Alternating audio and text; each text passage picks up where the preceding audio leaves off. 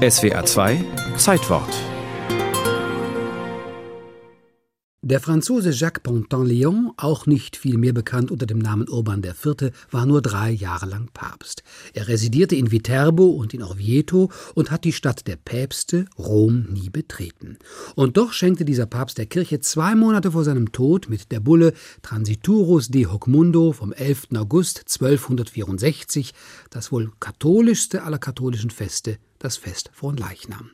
Von Leichnam ist eines der kirchlichen Feste, die keinen heidnischen Ursprung haben und quasi erstmal umgewidmet werden mussten. Es entspringt einzig und allein einer kirchlichen Spiritualität, wie sie eben im Mittelalter üblich war.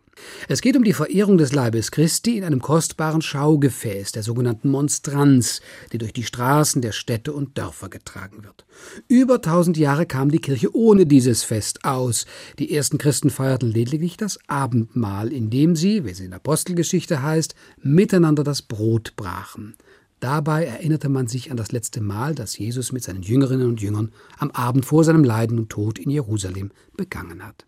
Dieses letzte Mal ist viermal im Neuen Testament überliefert, bei den Evangelisten Matthäus, Markus und Lukas. Der älteste Nachweis steht freilich im ersten Korintherbrief des Paulus.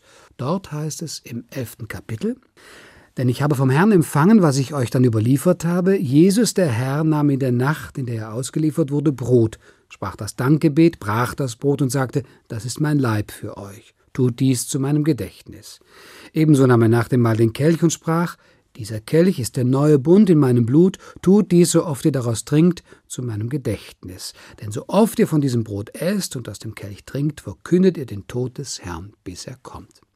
Später wurde daraus die Messfeier als Opfer und Opfermahl. Im 13. Jahrhundert wurde die Messe immer mehr als eine Art Schauspiel angesehen. Das Volk heute würde man sagen, die Gemeinde war quasi ausgeschlossen. Der Priester vollzog den Kult mit dem Rücken zum Volk, manchmal von der Gemeinde sogar durch eine Trennwand, den Lettner abgesondert, so dass es nötig war, eine Glocke zu läuten, damit die Gläubigen merkten, dass jetzt die Wandlung, also die Einsetzungsworte Jesu gesprochen wurden. Nur der Priester aß von dem Brot und trank aus dem Kelch.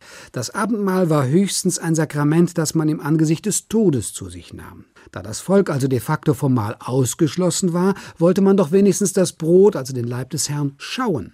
Kostbare Schaugefäße, Monstranzen wurden hergestellt, in denen das Brot ausgestellt wurde. Bereits im Jahr 1209 hatte die belgische Ordensfrau Juliane von Lüttich die Vision einer runden Vollmondscheibe, auf der ein dunkler Fleck zu sehen war.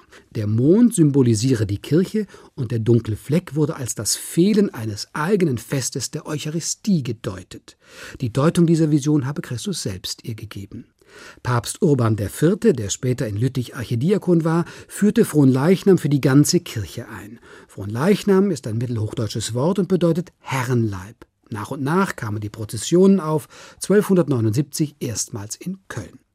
Als Tag wurde der Donnerstag gewählt, weil am Gründonnerstag zum ersten Mal durch Christus das Abendmahl gefeiert und eingesetzt wurde. Der Gründonnerstag selber schied aber wegen seiner unmittelbaren Nähe zum Karfreitag als Festtag aus. Also entschied man sich für den nächsten freien Donnerstag nach der Pfingstoktav, liturgisch ohnehin eine Zeit der Dankbarkeit für das Erlösungsgeschehen. Heutzutage hat das Fest eigentlich seinen Sinn verloren, weil die Katholiken viel häufiger vom eucharistischen Brot essen, als das im Mittelalter üblich war. Von Leichnam ist jedoch inzwischen zum einen mit so viel Tradition verbunden, wie es zum anderen, vor dem Hintergrund der Reformation, einen starken Demonstrationscharakter erhalten hat, dass heute keiner auf die Idee käme, das Fest mit noch so guten theologischen Gründen abschaffen zu wollen.